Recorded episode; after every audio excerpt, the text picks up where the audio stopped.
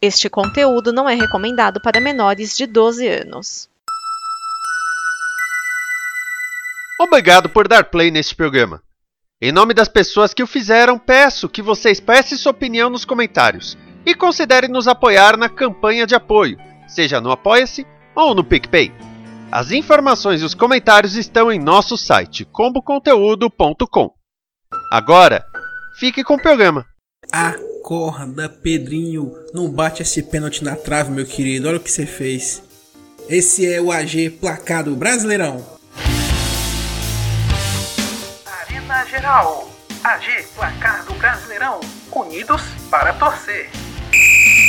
Geraldo, Geraldo do meu Brasil Varonil, seja muito bem-vindo, seja muito bem-vinda a mais uma edição do AG Placado Brasileirão, seu resumo do Campeonato Brasileiro de Futebol no fim de semana. Essa é a edição de número 91, que vai cobrir a nona rodada do Campeonato Brasileiro. Eu sou Francisco Giovanni e já peço desculpas a você por não termos a edição da semana passada por motivos de gripe. A gripe me pegou, né? Fazia muito tempo que a gente não pegava gripe, né? Por causa de todos os cuidados com a Covid e tal. A gente também não estava pegando outras viroses. Infelizmente, a gripe me pegou bonito. Ainda tô com a sequela ainda, não sei se você dá para perceber pela voz. Mas vamos que vamos. O dever chama, tem rodada do Brasileirão para resumir. Antes de começarmos, nós temos que dizer como foram os resultados da rodada passada, né? Os jogos do fim de semana da semana passada, que foi a oitava rodada, foram os seguintes: Goiás 1, Bragantino 1, São Paulo e Ceará 2 a 2, Fortaleza e Juventude 1 a 1, Coritiba 1, Botafogo 0, Santos 0, Palmeiras 1, Cuiabá 0, Atlético Paranaense 1, Corinthians 1, América Mineiro também 1, Fluminense 1, Flamengo 2, Atlético Mineiro 2, Havaí 1 e Internacional 1, Atlético Goianiense também 1. E tivemos o jogo é atrasado, né? Era para ter acontecido na terceira rodada. O Fortaleza perdeu para o Ceará por 1 a 0 no Clássico Rei. Isso foi na quarta-feira passada. Chegou a hora então de vermos como foi a nona rodada. Esses são os jogos da semana. Começamos com o América Mineiro, que venceu após cinco partidas. Vitória sobre o Cuiabá por 2 a 1 no Independência. Alê abriu o placar para o Coelho, mas André empatou para o Dourado. Sob os olhares do novo treinador Antônio Oliveira, o Cuiabá acabou sofrendo a virada na segunda etapa com Felipe Azevedo. Resultado, deixa o Coelho mais colado nos líderes, enquanto o Cuiabá permanece na zona de rebaixamento. Ceará e Cuiabá fizeram um duelo movimentado no Castelão. 1 a 1 foi o placar final. Melhor na maior parte do tempo, o Vozão marcou com o melhor em campo, Mendoza. Porém, no fim do jogo, naquele abafa final, o Coxa conseguiu um empate com o Adrian Martinez e quase vira o jogo se não fosse por Messias. Ainda fora do Z4, mas sem se distanciar, o Ceará está 4 pontos atrás do Coritiba, que está próximo do G6. Havaí e São Paulo empataram por 1 a 1 na ressacada em Florianópolis. O jogo teve dois pênaltis para o tricolor. No primeiro, o batedor oficial Reinaldo abriu o placar. No outro, já no segundo tempo, Cagliari pegou a bola e desperdiçou a cobrança. Bom pro Havaí, que igualou o jogo com o Muriqui e quase virou com o Copete. Rogério Ceni não gostou nada da partida, mais uma possibilidade de colocar o São Paulo no topo da tabela desperdiçada. Atlético Paranaense e Santos empataram em 2 a 2 na Arena da Baixada. Com excelente atuação de Marcos Leonardo, que marcou duas vezes para o Peixe, o Furacão precisou reagir com gols de Pablo e Léo Batistão contra. Agora ambos estão coladinhos na tabela. O Atlético logo à frente do Santos. Esse também foi o primeiro empate do time paranaense na edição desse campeonato. Ele não havia empatado ainda. Aconteceu. Timão líder de novo, mas foi no sufoco. O Corinthians venceu o Atlético Goianiense por 1 a 0 no Antônio Ascioli em Goiânia. Mesmo cheio de desfalques e jogando mal, segurou como pôde o ataque do Dragão. O time da casa chegou a fazer um gol, que foi anulado com auxílio do VAR e teve muita reclamação. O Corinthians, que não tem nada com isso, jogou por uma bola o gol de Gustavo Mantuan no fim do primeiro tempo. É o fim da série de cinco empates do Timão, que é agora novamente líder. Já o Dragão é o vice-lanterna. O aprazível jogo de domingo, 11 horas da manhã, foi diferente dessa vez. Foi um polo aquático. Numa chuva torrencial que afetou Caxias do Sul e um gramado encharcado no Alfredo Jacone, Juventude venceu o Fluminense por 1 a 0. O Papo se adaptou melhor ao terreno na primeira etapa e marcou o gol num lance bizarro. Na finalização de Pita, a bola resvalada pelo zagueiro do Flu na trave acabou passeando sobre a linha. E Lucas Claro, tentando tirar dali, acabou botando para dentro fazendo contra, o que deixou Paulo Henrique Ganso irritadíssimo na entrevista que vamos ouvir agora. Faz, faz, olha o gol, olha o gol, faz, olha o gol, gol!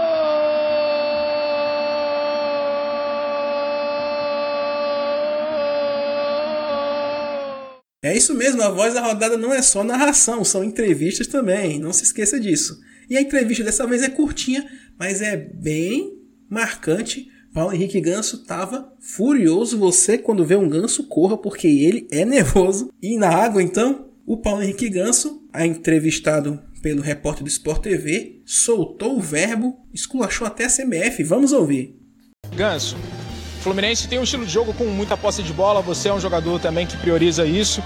Como que está sendo, tem que se adaptar num campo como esse e o que fazer no segundo tempo para tentar pelo menos empatar a partida aqui? Ah, a primeira coisa é que a CBF tinha que ver que um jogo desse não tem condições assim, nenhuma de ser, ser jogado, tanto para o Fluminense, que tem posse de bola, que tem toque, juventude também. Então acho que a CBF, se ela, se ela quer um campeonato brasileiro legal, bem, bem jogado, não pode ter jogo no campo desse. Agora a gente tem que fazer o quê? Tem que virar o jogo de qualquer maneira. Perfeito. Obrigado, Gan. E ainda teve Felipe Melo causando em campo, com a torcida do Juventude xingando ele e ele respondendo com um gesto de arma. Ainda bem que esse sujeito não tá mais no Palmeiras, graças a Deus. Resultado: tira o Juventude do Z4 e deixa o Flu parado na tabela do Brasileirão. Saiu! O Fortaleza venceu a primeira no Brasileirão 2022 e foi calando mais de 63 mil pessoas no Maracanã. Vitória sobre o Flamengo por 2 a 1. Robson abriu o placar para o Leão no primeiro tempo, mas Everton Ribeiro tratou de empatar antes do intervalo. Já no segundo tempo, Pedro teve a chance de virar o jogo em cobrança de pênalti, mas mandou na trave. O Fortaleza então chegou à vitória no finalzinho do jogo com Hércules. A torcida rubro-negra terminou a partida muito irritada protestando contra Paulo Souza e contra a diretoria. Mesmo com a vitória, o Leão ainda está na lanterna e o Flamengo perde mais uma chance de encostar na ponta da tabela. Os dois melhores times do país na atualidade se enfrentaram valendo a liderança. Porém, o 0 a 0 entre Palmeiras e Atlético Mineiro no Allianz Parque foi ruim para os dois. Rafael Veiga saiu cedo do jogo por conta de lesão, e o Palmeiras chegou mais perto do gol, mas a zaga do Atlético e Rafael Navarro contribuíram para que o zero não saísse do marcador.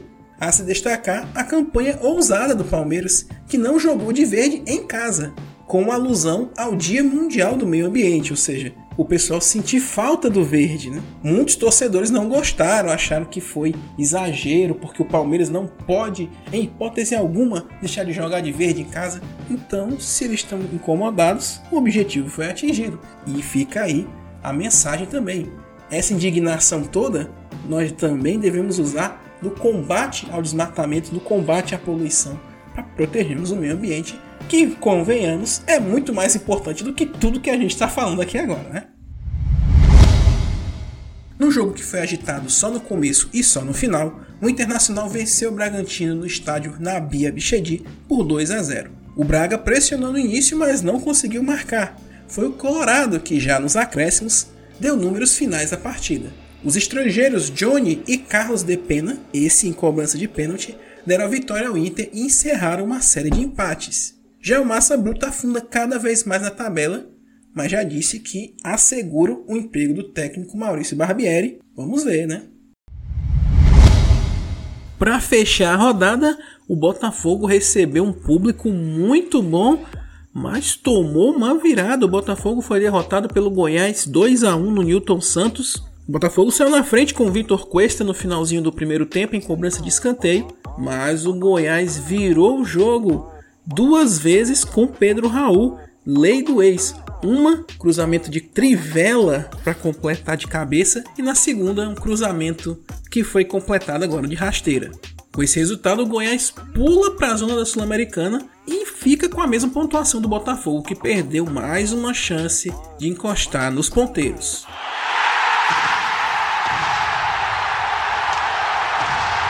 Classificação do Campeonato Brasileiro, chegamos ao final da nona rodada. O Corinthians volta à liderança e fica com dois pontos de margem dos outros colocados. Vamos ver aqui a tabela. Corinthians líder com 18, Palmeiras e Atlético Mineiro com 16 e fechando o G4 o Coritiba com 14 pontos. Fechando o G6, América Mineiro e São Paulo também com 14 pontos. Quem também tem 14 pontos e abre a zona da Sul-Americana é o Internacional. Quem também está nessa zona é o Atlético Paranaense com 13, Santos, Botafogo, Flamengo e Goiás com 12 são os que nesse momento iriam para a Copa Sul-Americana. Quem está ali brigando para não cair, Fluminense e Havaí com 11 pontos, Bragantino e Ceará com 10 e no Z4 Juventude com 10, Cuiabá 8 pontos, Atlético Goianiense com 7 e Fortaleza Lanterna com 5 pontos ganhos.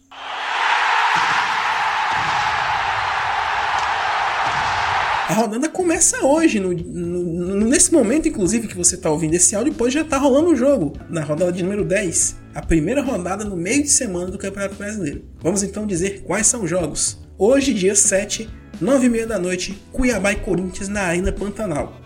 Amanhã, dia 8, 7 da noite, América Mineiro e Ceará no Independência, Juventude Atlético Paranaense no Alfredo Jacone. 8 e meia da noite, Bragantino e Flamengo no Nabia Bichedi, Atlético Goianiense e Havaí no Antônio Ascioli.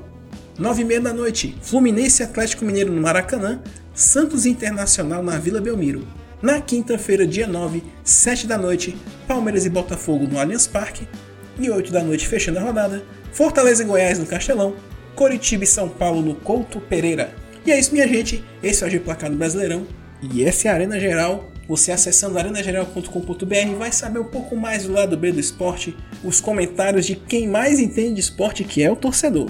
Fica ligado que no mês de junho vai ter novidades aí, que a gente já tinha prometido, vai sair agora no mês de junho, tá certo? Fica de olho na arenageral.com.br para saber disso e também para conhecer nossas redes sociais: Twitter, Facebook, Instagram e YouTube.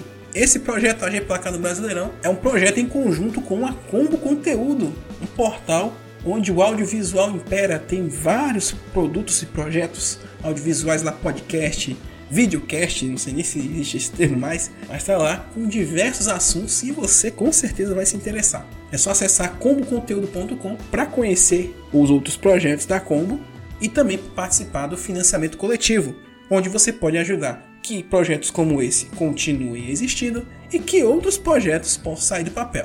É só acessar comboconteúdo.com para saber mais. Mas é isso, minha gente. Terça-feira, e é uma promessa, a gripe já vai estar tá 100% curada. Terça-feira tem mais a rodada de número 11, né? Que é a rodada do próximo fim de semana. Nos ouvimos depois. Abraços a todos. Até a próxima.